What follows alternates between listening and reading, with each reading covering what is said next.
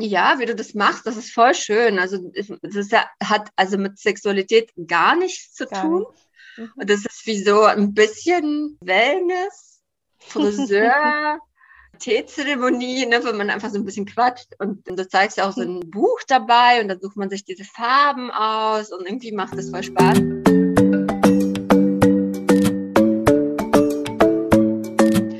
Meine Lieben, hier ist Katja und der Podcast Fasten Stories. Äh, ich bin heute alleine ohne Karina unterwegs, dafür habe ich jemand anderen mitgebracht.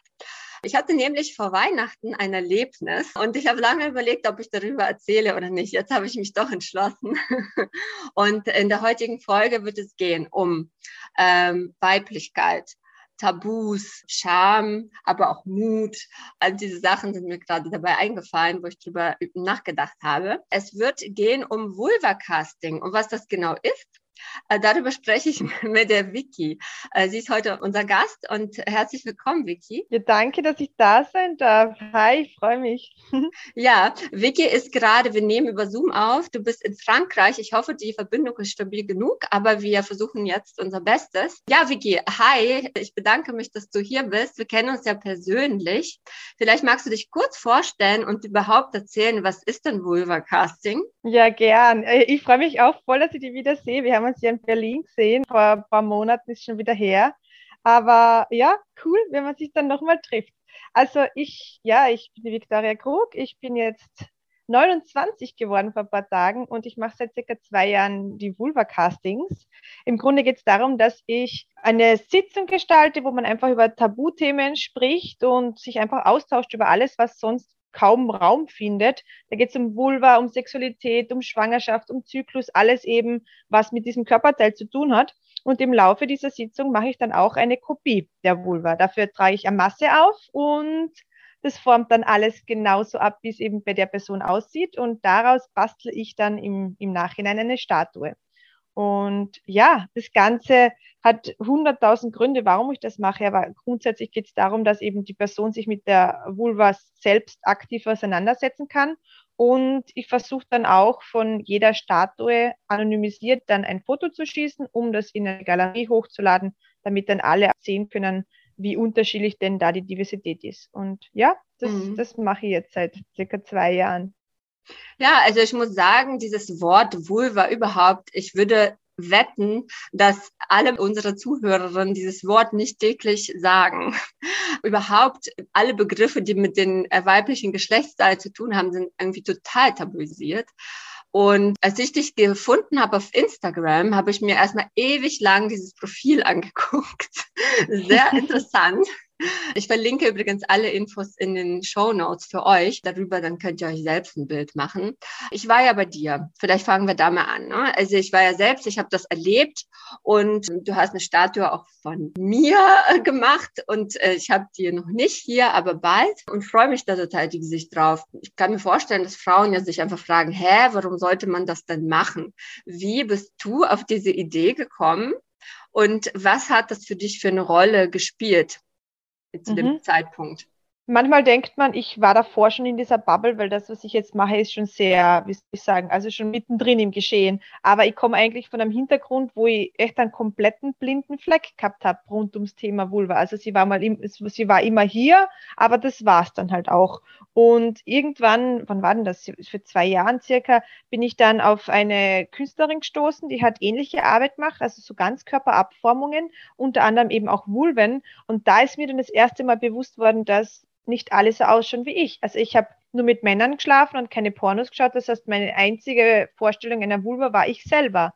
Und ich habe mir dann einfach nur gedacht, wie kann es das sein, dass ich mitten in Österreich, mitten in Europa 2021 sitze mit 27 Jahren und mir nie jemand erklärt hat, wie da die Diversität ist. Und da habe ich zuerst gedacht, hey, ähm, das ist jetzt vielleicht eine Wissenslücke von mir, okay, habe irgendwo nicht aufgepasst ich bin dann los und habe recherchiert, habe das dann Leuten erzählt und habe echt voll schnell gemerkt, so geht's voll vielen. Und irgendwann ist dann noch dazu gekommen, dass ich mich erkundigt habe über dies, also es gibt da Operationen, die, die ganzen Schönheitschirurgien, die was dahin raufziehen, also raus wollen, dass alle Vulven gleich ausschauen. Also absolut unrealistische Normen existieren und keiner tut da irgendwie was dagegen. Und da habe ich dann gesagt, okay, ähm, ich fange einfach mal an, ich mache mal meine eigene und schaue, ob noch jemand Interesse hat. Und irgendwie ist es dann mehr worden, mehr worden, mehr worden. Und ja, ja, ich habe auch gesehen, dass dein Kanal relativ schnell und fix gewachsen ist. Als ich dir gefolgt habe, hattest du relativ wenig Follower. Also da ist auf jeden Fall Interesse da. Und ich kann mir vorstellen, dass es eine super wichtige Aufklärungsarbeit ist, denn mir ging es genauso wie dir. Und ich glaube, alle Frauen, die sich operieren lassen oder viele, haben ja das Gefühl, dass alle Vulven schön sind und nur ich bin komisch. Mhm.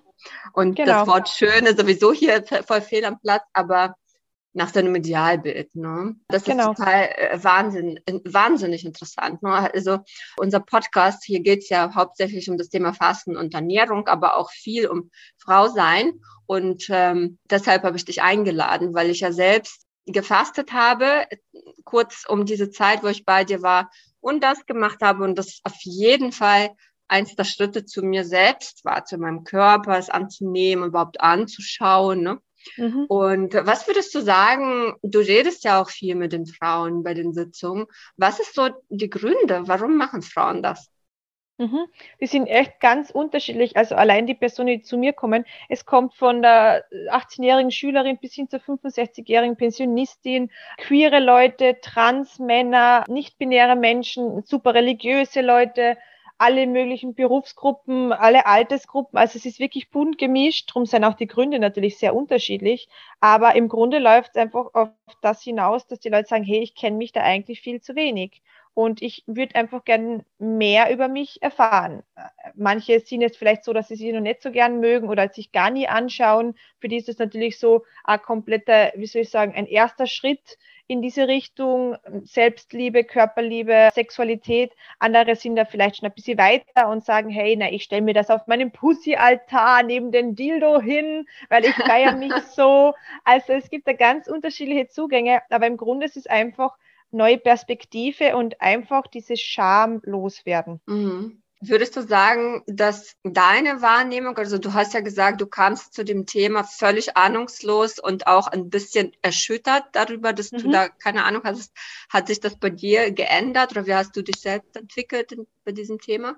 Ja, ähm, absolut. Also ich erstens einmal, dass man sich in dieser ganz anderen Perspektive sieht. Man kennt sich davor ja nur mit einem Spiegel, mit irgendeiner Verrenkung, dass man sich da vielleicht anschaut. Und bei mir war das auch so, ich habe mich ja eigentlich immer nur angeschaut, wenn was nicht gepasst hat, wenn ich mal einen Pilz gehabt hat oder wenn ein Haar eingewachsen war oder irgendwie, wenn ich halt schauen habe müssen, aber einfach so mich kennenzulernen, mhm. das habe ich nie gemacht.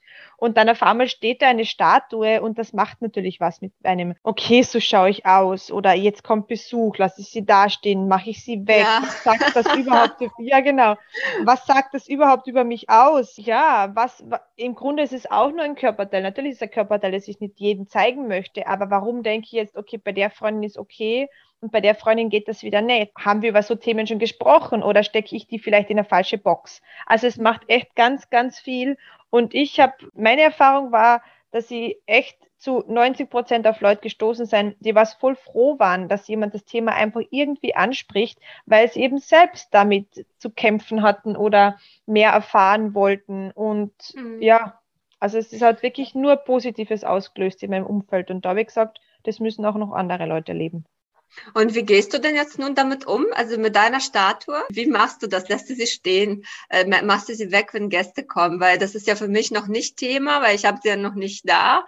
Und das ist aber auch etwas, was ich mich ja frage. Ich habe zwei Kinder ich habe einen, einen, Sohn, der in der Pubertät ist. Ich, also noch äh, denke ich, ich lege sie irgendwo in den Schrank und verstecke sie. Das ist so das, was ich jetzt mhm. Hm, habe. Wie gehst du damit um? Es ist ein Prozess, also das ist wirklich immer individuell. Ich lasse sie meistens stehen, weil ich einfach gewusst habe, okay, ähm, es ist einfach so. Und die Leute, die was in meiner Wohnung sind, das sind meistens Menschen, die zu mir, denen ich vertraue und die ich mag.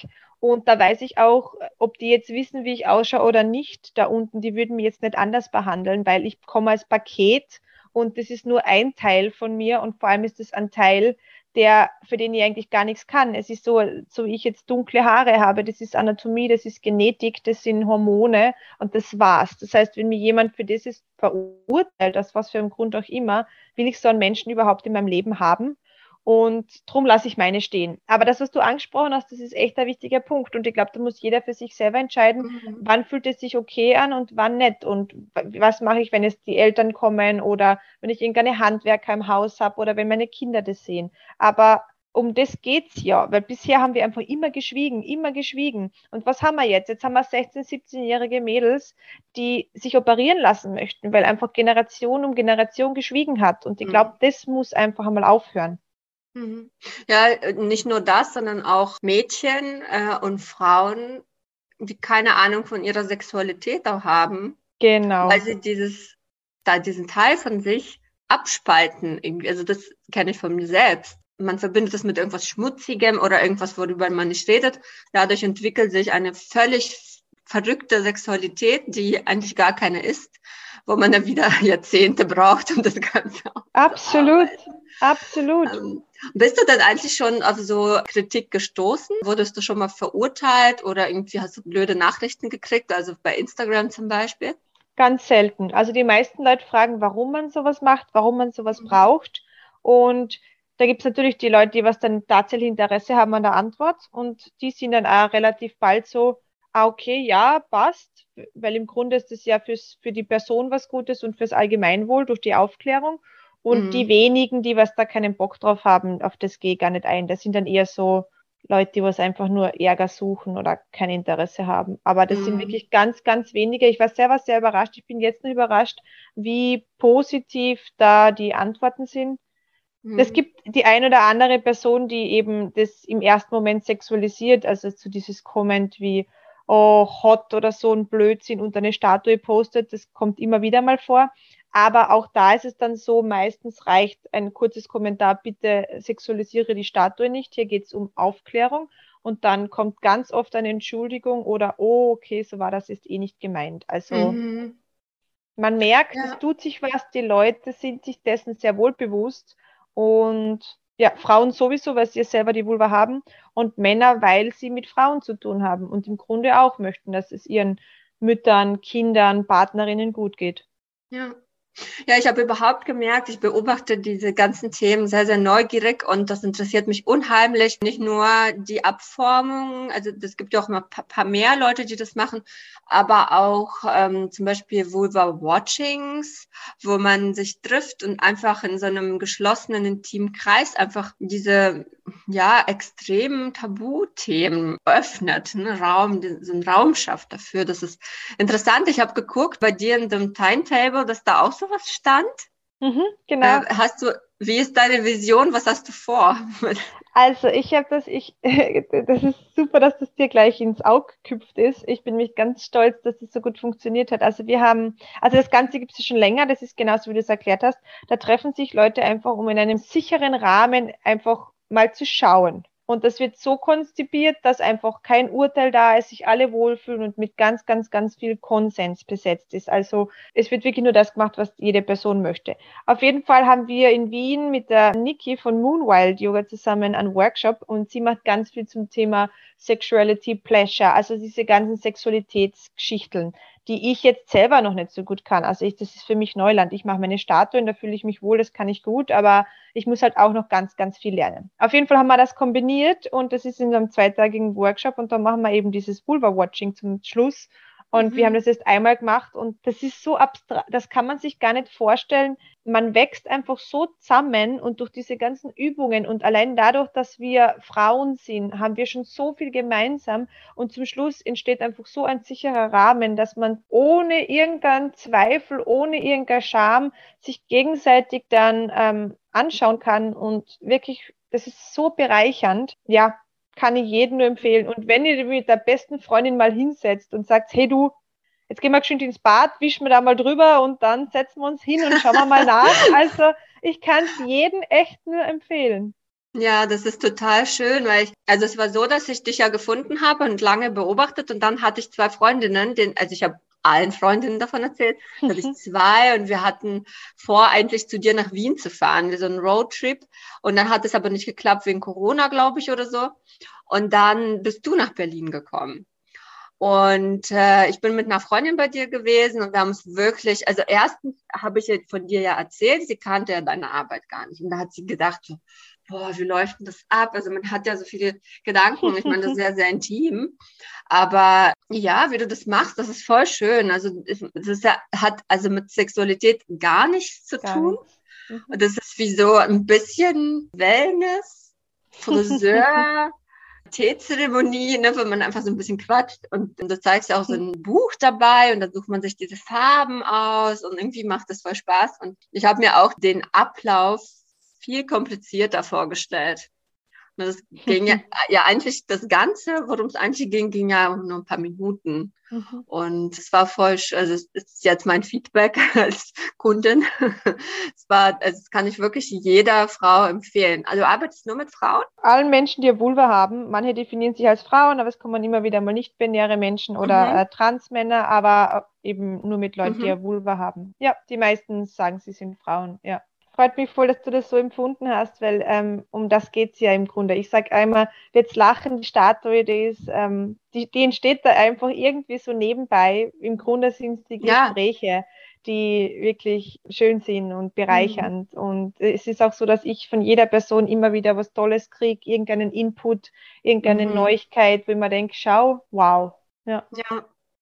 Ja, aber so ein bisschen ist es auch wie bei mir in meinem Kurs beim Fasten. Das ist auch eine sehr intime, tiefgehende ähm, Aktion. Und äh, worüber reden Frauen oder die Menschen mit Vulvas so bei dir? Äh, wie, was sind so die Themen?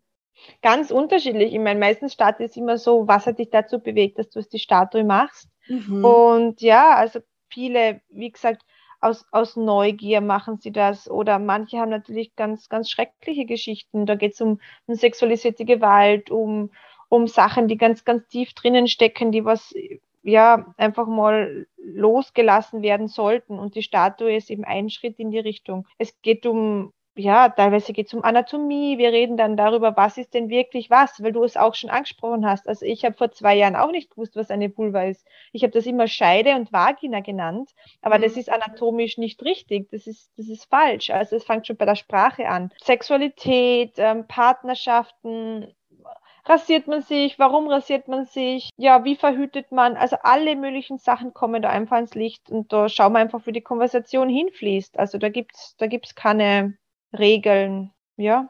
Ja, weißt du, ich muss sagen, wie es, wo du darüber sprichst mit dem Rasieren, das war schon für mich so ein ganz großer Schritt. Also das wird ja sehr, sehr intim, muss ich sagen. ich hoffe, äh, naja, egal. ähm, da, ich meine, man muss sich ja für die Statue rasieren, also zumindest stutzen, damit die einfach gut wird, ne? damit man da was sehen, was erkennen kann also anatomisch korrekt quasi äh, das wiedergegeben wird. Und schon allein da ist man ja damit erstmal konfrontiert, ne? Weil ich bin jetzt zum Beispiel ein sehr natürlicher Mensch, äh, der jetzt nicht zum Waxing geht oder mhm. je, jede Woche sich rasiert. Und schon allein das hat mich total beschäftigt dann so ein paar Wochen. Ne? Mache ich das okay? Mhm. Mache ich das jetzt wieder? Es ist ja eigentlich total, also überhaupt das zu empfinden, was macht es?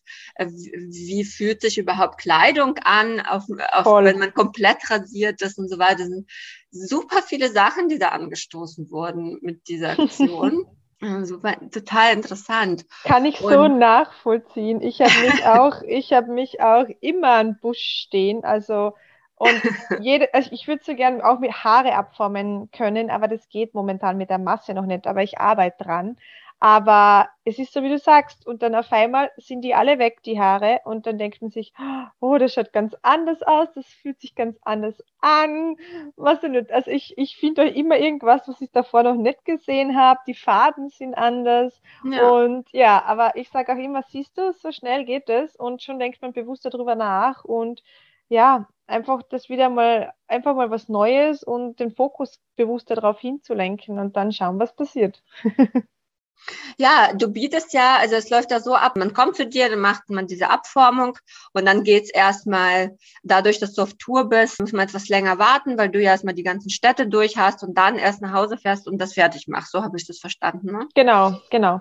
Genau, und dann darf man sich ja die Farben aussuchen. Das war auch ganz interessant. Was ist denn die häufigste Farbe, die so Frauen oder äh, die, die bei dir sind, so nehmen? Gold, Gold, Gold, Gold, Gold, Gold. Wenn Hab schon, ich auch. schon. ja, die goldene Vulva, ne? Ja. Das ist auch dann, echt eine schöne Farbe. Also es schaut richtig, richtig toll aus. Ähm, da kann man es dann echt feiern, weil sie scheint, sie, sie, wie soll ich sagen, die hat einfach Gold verdient, die kann so viel, die wird nicht genug wertgeschätzt. Also ich kann es so nachvollziehen, dass die Leute das Gold nehmen. Also ja. ja genau, das äh, Gold ist wunderschön. Also sich selber so zu zelebrieren, fühlt sich das so an. Und ähm, du hast ja noch eine andere Statue, die du noch mit anbietest, so eine kleine. Genau, die Pocket Pussy. Die Pocket Pussy, genau. Die kann man ja mitbestellen. Und wie ist es denn? Ähm, du bist ja auf Tour gewesen. Ich hatte Glück, dass du in Berlin warst. Wie kann jemand, der, keine Ahnung, mitten in Deutschland irgendwo sitzt oder in Österreich oder in der Schweiz, haben wir auch Hörerinnen, wie kommen die denn zu dir? Weil das kann man ja nicht online machen.